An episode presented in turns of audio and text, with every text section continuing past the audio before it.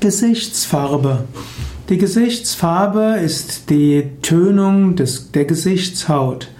Menschen können eine gesunde Gesichtsfarbe haben, sie können auch eine blasse Gesichtsfarbe haben und manchmal auch eine ungesunde. An der Gesichtsfarbe kann man einiges sehen.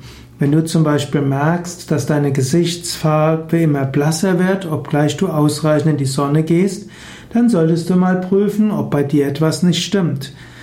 Die Gesichtsfarbe bewusst wahrzunehmen kann helfen, rechtzeitig zu erkennen, ob man vielleicht Eisenmangel hat, Vitamin D-Mangel hat oder auch B12-Mangel hat.